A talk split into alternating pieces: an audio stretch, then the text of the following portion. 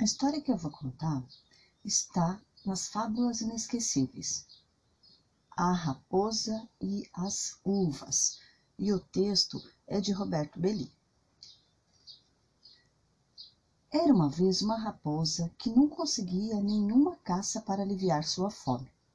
Havia mais de dois dias.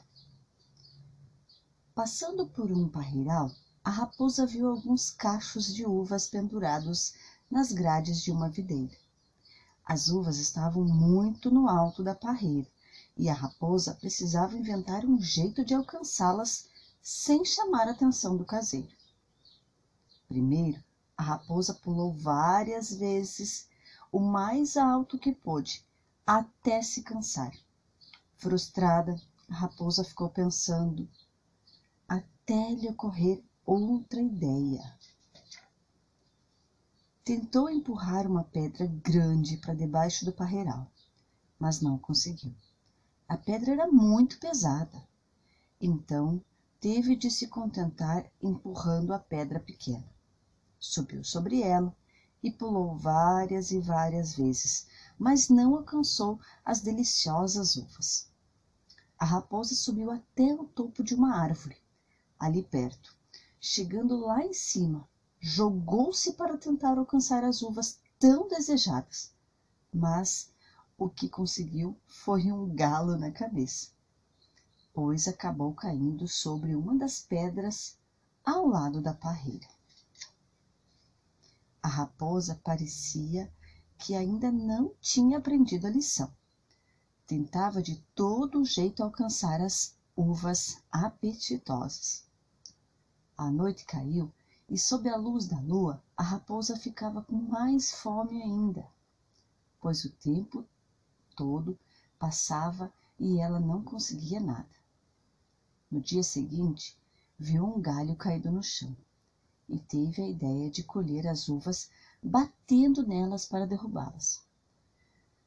Mas não alcançava as uvas. Então jogou o galho para cima o qual acabou caindo sobre a sua cabeça.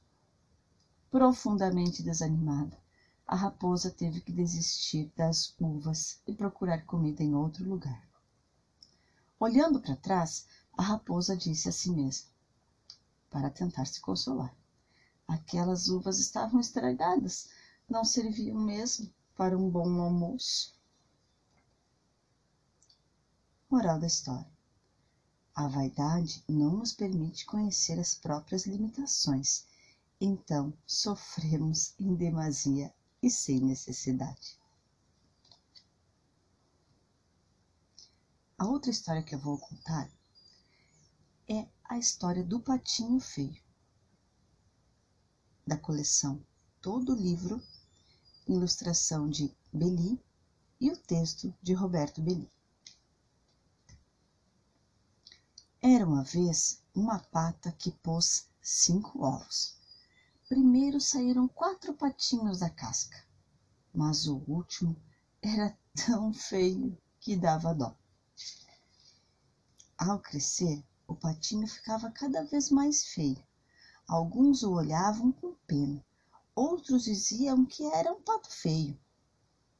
O patinho feio vivia triste, não brincava com ninguém ele preferia ficar sozinho do que perto daqueles que riam dele. Um dia foi embora para bem longe. Caminhou na floresta até anoitecer. Mesmo com muito medo e fome, adormeceu, pois estava muito cansado. De manhã, quando acordou, foi procurar comida. Andou até encontrar um lago onde patos selvagens brincavam. O patinho feio ficou. O patinho feio quis falar com eles, mas um barulho de espingarda espantou a todos e ele ficou sozinho novamente. O patinho feio resolveu ficar por ali mesmo, escondido e tinha muitos peixes no lago para se alimentar. O patinho feio ficou forte, robusto, e na primavera os cisnes apareceram no lago. Um deles disse que era um belo cisne. O patinho feio viu o reflexo na água e descobriu que era mesmo um cisne belíssimo. Juntou-se aos majestosos cisnes e viveu feliz para sempre. A próxima história é A Lebre e a Tartaruga. A lebre vivia dizendo para todo mundo que ninguém entre todos os animais era mais veloz do que ela. Uma tartaruga que passava calmamente não pôde deixar de escutar o que a lebre espalhava aos quatro ventos. A tartaruga foi falar com a lebre. Aposto que numa corrida serei a vencedora, desafiou a tartaruga. A lebre, depois de passada a surpresa, riu da tartaruga. Você deve estar maluca, tartaruga.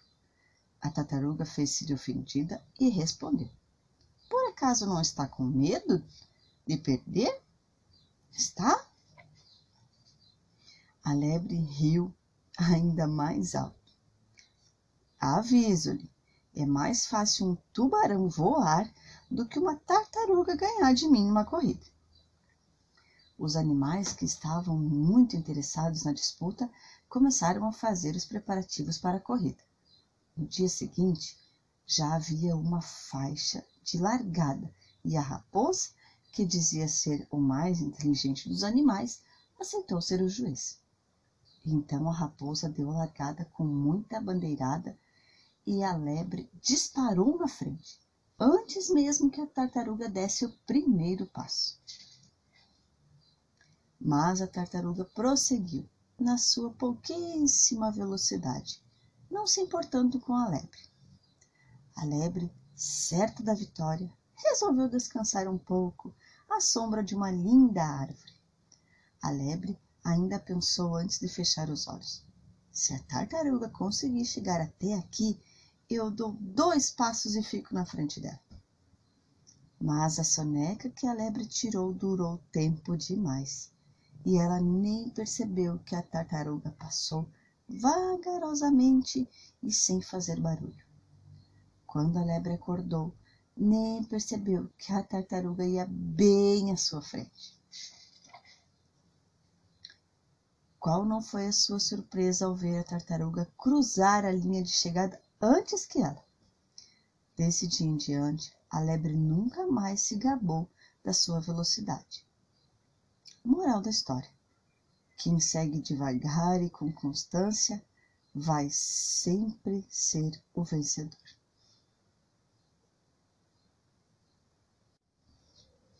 A Menina do Cabelo Roxo e o Príncipezinho.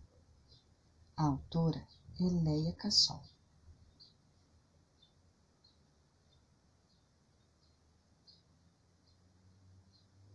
Era noite.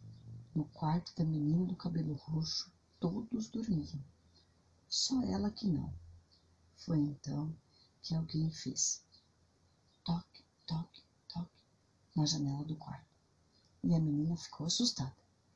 Mas, como era muito curiosa, pulou da cama e foi na pontinha do pé ver quem era. Era o menino. Boa noite, disse o menino. A menina abriu a janela. Boa noite, respondeu. Ela achou o casaco dele muito bonito. Tinha duas estrelas bem brilhantes nos ombros. O menino apresentou-se. Sou o pequeno príncipe e venho de outro planeta. Escorreguei no meu cometa e agora só posso voltar para casa quando ele passar por aqui novamente. Puxa, outro planeta? E veio de cometa? Espantou-se a menina. Arregalando os olhos, ele disse: Sim, balançando a cabeça. Olhou, olhou, curioso para ela, e ela perguntou: O que foi? Teu cabelo é diferente. É de uva? perguntou o pequeno príncipe. A menina gostou dele e o convidou. Entra aqui, vem brincar comigo. Não tenho sono e acabei ficando sozinha. O pequeno príncipe se, se assustou e disse: Oh, não, eu não posso brincar contigo. Tu precisas me cativar primeiro. Ah, desculpa, disse a menina. A menina do cabelo roxo ficou pensando, pensando. O que é cativar? Precisava descobrir, pois queria muito brincar com o príncipezinho. Então ela correu até a estante onde dormiam os seus amigos e começou a cutucá-los, um por um, perguntando: Miroca, Miroca, o que quer dizer cativar? A Miroca respondeu, minhocando: Cativar?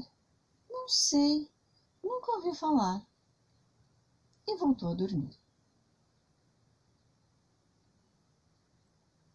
Petúnia, Petúnia, o que é cativar? A cachorrinha Petúnia espreguiçou-se. Cativar? Não sei, nunca ouvi falar. E voltou a dormir. Homero, Homero, o que é cativar? O cachorro Homero respondeu, erguendo uma orelha só. Cativar? Não sei, nunca ouvi falar. Voltou a dormir. Kika, Kika, me diga, o que é cativar? A bruxinha Kika esticou as pernas, se espreguiçou. Cativar? Não sei. E voltou a dormir. A menina do cabelo roxo perguntou para todos os seus amigos da estante, mas ninguém sabia o que era cativar. Eles nunca tinham ouvido falar.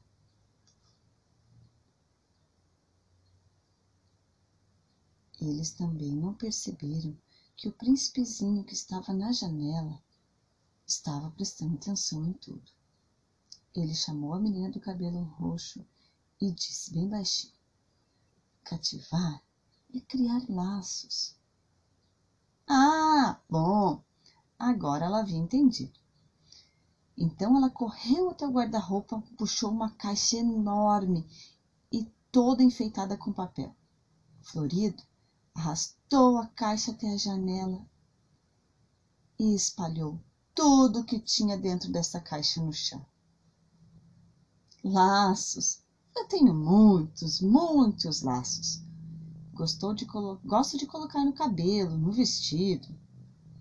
Agora foi o príncipezinho que não entendeu. Ficou calado quando tudo ela fazia e ele só prestava atenção. Não perguntou nada e também não respondeu. A menina percebeu que havia algo errado. Então perguntou, enquanto juntava todos aqueles laços de volta na caixa. Quem te disse isso? Isso quer? De cativar e de laços. Foi uma raposa que encontrei uma vez. Ela me cativou, respondeu o pequeno príncipe cheio de saudades. E o que mais ele te contou?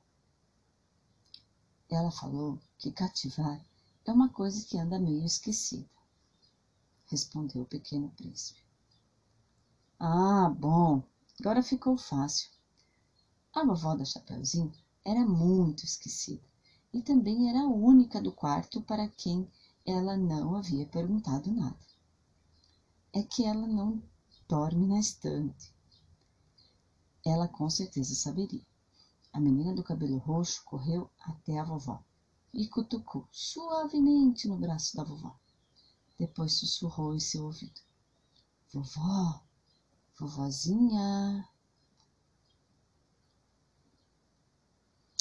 A vovozinha abriu os olhos sonolenta, ajeitou seus óculos que nunca saíam do seu rosto, e falou com a voz de vovó. Ah, é você, Roxinha. Vovó, a senhora é um cativar? Eu? estranhou a vovó. Como assim?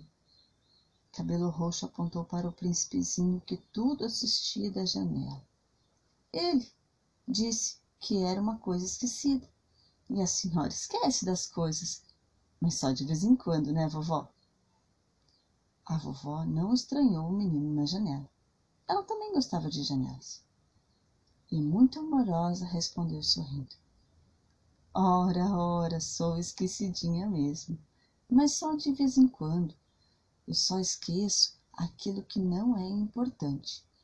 O que é especial, a gente guarda para sempre, como se fosse um presente que gostamos muito, muito. Pode guardar no coração, vovó? Sim, minha roxinha, pode. Lá é o lugar perfeito. Vovó, eu te amo, respondeu a menina do cabelo roxo, abraçando a vovozinha que continuava no mesmo lugar. Ela adorava abraçar a sua vovó. As duas conversaram tanto, tanto, que nem perceberam que o cometa havia passado novamente. E só não dormiram a noite toda abraçadinhas, porque quase todos os amigos da estante haviam acordado.